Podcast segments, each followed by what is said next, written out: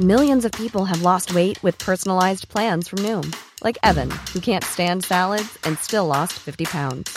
Salads, generally, for most people, are the easy button, right? For me, that wasn't an option. I never really was a salad guy. That's just not who I am. But Noom worked for me. Get your personalized plan today at Noom.com. Real Noom user compensated to provide their story. In four weeks, the typical Noom user can expect to lose one to two pounds per week. Individual results may vary. Nous sommes en guerre.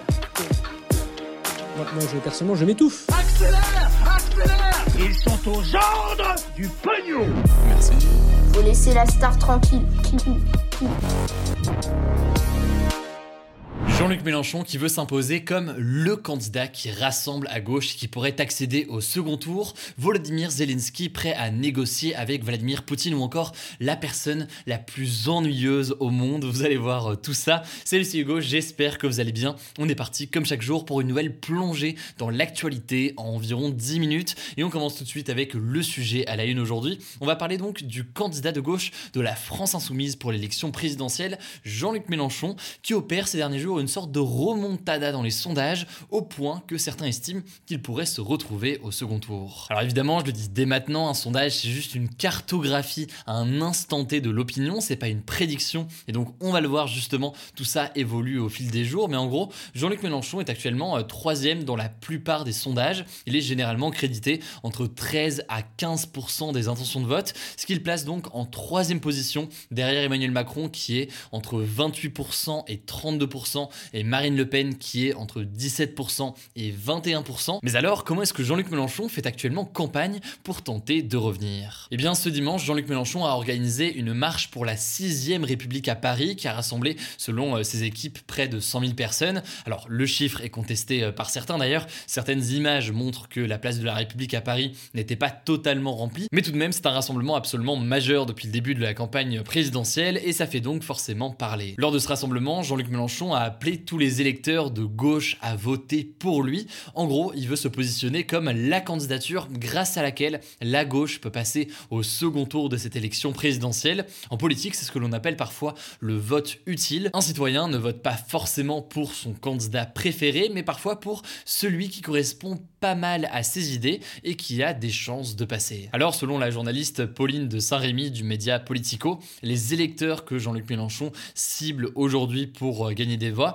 d'abord, c'est eh bien les déçus du Parti socialiste qui est représenté aujourd'hui par euh, Anne Hidalgo, mais c'est aussi les électeurs d'Europe Écologie Les Verts et en fait plus largement les gens de gauche un peu perdus parmi les candidats et ceux d'ailleurs plus largement qui n'avaient pas prévu forcément d'aller voter. Et d'ailleurs, on voit qu'il vise directement ces personnes. Il a notamment dit dans son discours, je cite, Chaque personne est personnellement responsable, chaque personne a la clé du second tour, vous ne pourrez pas dire je ne savais pas. Alors au-delà des sondages, il y a une autre raison pour laquelle Jean-Luc Mélenchon veut y croire, c'est parce que en 2017, il était déjà donc candidat à l'élection présidentielle, il avait fait une sorte de remontada dans les sondages dans les dernières semaines avant le vote, il avait euh, terminé en quatrième position avec 19,58% des voix. À l'heure actuelle, étant donné que l'extrême droite notamment est plus divisée qu'en 2017, et bien s'il arrive à réunir autant de votes qu'en 2017, il pourrait tout à fait potentiellement se qualifier pour le second tour. Voilà, ça c'est donc pour euh, la dynamique pour les bonnes nouvelles, disons, du côté euh, de Jean-Luc Mélenchon, mais il y a quand même des difficultés qui restent présentes. Déjà, il y a certains candidats à gauche qui restent assez hauts, avec euh, notamment certaines surprises. Fabien Roussel, par exemple, le candidat du Parti communiste français, a un programme très proche de celui de Jean-Luc Mélenchon. Il est à environ 3% dans les sondages, mais ça reste des voix qui peuvent du coup manquer à Jean-Luc Mélenchon et qui peuvent être précieuses dans ce passage éventuel au second tour. Par ailleurs, il faut noter que Marine Le Pen reste aujourd'hui dans les sondages, donc ce n'est pas si évident. Et enfin, le dernier obstacle majeur de Jean-Luc Mélenchon, c'est la question de l'abstention. En effet, comme Marine Le Pen d'ailleurs, son électorat est un électorat qui peut avoir tendance à bouder davantage les urnes. Par exemple, eh bien la jeunesse. L'enjeu donc pour Jean-Luc Mélenchon, c'est de mobiliser cet électorat pour qu'il aille voter le 10 avril. Après, dans le cas d'un éventuel passage au second tour, eh bien Jean-Luc Mélenchon aujourd'hui dans les sondages est donné avec moins de 40% des des intentions de vote euh, dans le cas d'un second tour face à Emmanuel Macron. C'est donc en l'occurrence plutôt faible, même si, encore une fois, je le dis, je le redis, je le redirai, euh, ces chiffres sont à prendre avec beaucoup de pincettes, dans le sens où c'est un sondage, c'est donc une cartographie de l'opinion à un instant T. Là, on a fait le choix, vous l'avez vu, de se baser sur des agrégateurs de sondages, donc pour ne pas se baser que sur un seul sondage, mais pour euh, voir en fait ce qu'il en est de la tendance générale avec les différents sondages. Je vous mets le lien d'ailleurs, je me voulais découvrir tout ça par vous-même. Dans tous les cas, sur ce sujet, les soutiens de Jean-Luc Mélenchon estiment que un passage au second tour, même s'il ne se traduit pas forcément par une victoire ensuite, pourrait permettre en fait de replacer la gauche et de replacer les idées euh, de la gauche au centre du débat politique. Affaire à suivre donc évidemment dans les prochains jours et on continuera dans les prochains jours jusqu'au premier tour à analyser l'évolution des différents candidats dans cette présidentielle. Ça vient donc en complément aux interviews et au décryptage des programmes que vous commencez à connaître maintenant. On continue avec le point sur la situation en Ukraine et d'abord cette première actualité, je voulais vous reparler de Mariupol, donc euh, cette ville au sud de l'Ukraine qui est assiégée et bombardée par euh, l'armée russe depuis maintenant euh, plusieurs jours. En effet, selon de nouvelles déclarations de l'Organisation des Nations Unies, la situation humanitaire y est extrêmement grave avec une pénurie critique et potentiellement mortelle de nourriture, d'eau et de médicaments. On en parlait hier, l'Union européenne estime que ce qui se passe à Mariupol est un crime de guerre majeur. De leur côté, les autorités locales refusent de capituler face aux Russes. Évidemment, on continuera à vous informer là-dessus. Deuxième information, le président ukrainien Volodymyr Zelensky s'est dit prêt à tout discuter avec son homologue russe Vladimir Poutine, y compris discuter des territoires de la Crimée que la Russie a annexé en 2014 ou encore du Donbass qui sont situés donc à l'est de l'Ukraine et où une partie de la population eh bien, revendique son rattachement à la Russie ou alors son indépendance. Volodymyr Zelensky a cependant demandé des garanties de sécurité au préalable avant euh, ces discussions et notamment la fin des combats et la fin donc de l'invasion euh, par la Russie. Alors autant vous le dire, pour l'instant on n'y est pas du tout puisque Vladimir Poutine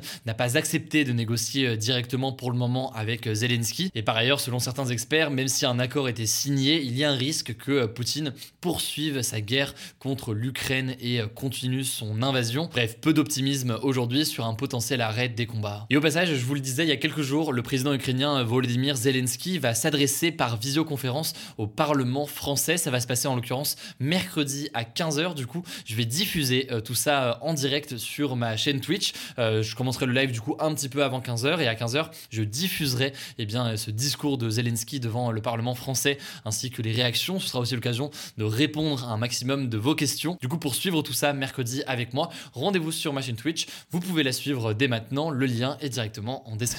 On passe maintenant aux actualités en bref et d'abord cette première actualité, le militant pour l'indépendance de la Corse, Ivan Colonna, qui avait été en fait violemment agressé début mars dans sa prison à Arles par un autre détenu, est mort ce lundi soir des suites de ses blessures. De son côté, son agresseur a été mis en examen pour tentative d'assassinat en relation avec une entreprise terroriste. Alors depuis l'agression d'Ivan Colonna qui avait été condamné à la prison pour l'assassinat du préfet de Corse en 1998, eh bien, de très nombreuses manifestations, parfois violentes, ont eu lieu ces derniers jours en Corse pour le soutenir, mais aussi plus globalement pour demander une plus grande autonomie, voire une indépendance de la Corse vis-à-vis de la France. Alors, suite au décès d'Ivan Colonna hier, de très nombreux hommages ont été euh, entendus euh, en Corse. Et euh, de son côté, Emmanuel Macron a appelé au calme et à la responsabilité sur l'île. On verra comment la situation évolue dans les prochains jours. Deuxième information, cette fois-ci en Russie, le principal opposant au pouvoir russe, Alexei Navalny, a été de nouveau condamné par la justice russe ce lundi à 9 ans de prison pour escroquerie et outrage à magistrat, et ce alors euh, qu'il purge déjà une peine de 2 ans et demi de prison. Alors je vais pas rentrer dans les détails, mais en gros, les enquêteurs l'accusent d'avoir détourné des millions de roubles de dons versés à ces organisations de lutte contre la corruption. Alors vous l'imaginez, de son côté, euh, Alexei Navalny a dénoncé des accusations fictives et commandées en fait par le gouvernement russe et Vladimir Poutine pour le garder en prison le plus longtemps possible. Troisième information, cette fois-ci euh, en France, elle est liée à la présidentielle. Le candidat reconquête à la présidentielle, Éric Zemmour, veut créer un ministère de la remigration s'il est élu président de la République. En gros, ça consisterait à organiser le déplacement forcé d'une partie de la population actuellement en France. Selon Éric Zemmour, ce serait, je cite, les étrangers dont on ne veut plus pour les renvoyer donc selon Éric Zemmour dans leur pays supposé d'origine. Qu'ils soient, je cite, clandestins, délinquants, criminels ou encore fichés S. Alors la mise en place d'un tel ministère a fait vivement réagir, y compris au sein de certaines personnes proches d'Éric Zemmour, selon des propos notamment rapportés par le média L'Express. Allez, dernière information plus insolite pour terminer, la personne la plus ennuyeuse au monde a été identifiée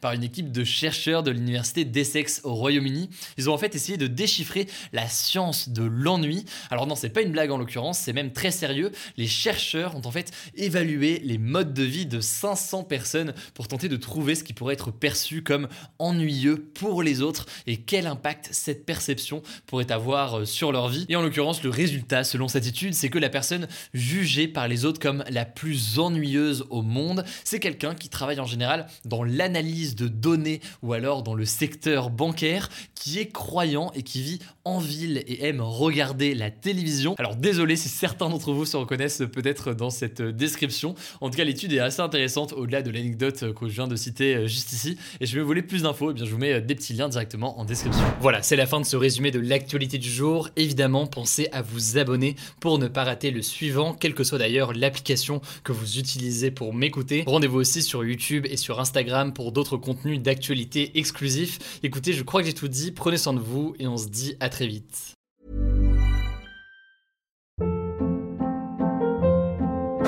Hold up. What was that? Boring. No flavor. That was as bad as those leftovers you ate all week. Kiki Palmer here, and it's time to say hello to something fresh and guilt-free. Hello Fresh. Jazz up dinner with pecan-crusted chicken or garlic butter shrimp scampi. Now that's music to my mouth. Hello Fresh. Let's get this dinner party started. Discover all the delicious possibilities at hellofresh.com.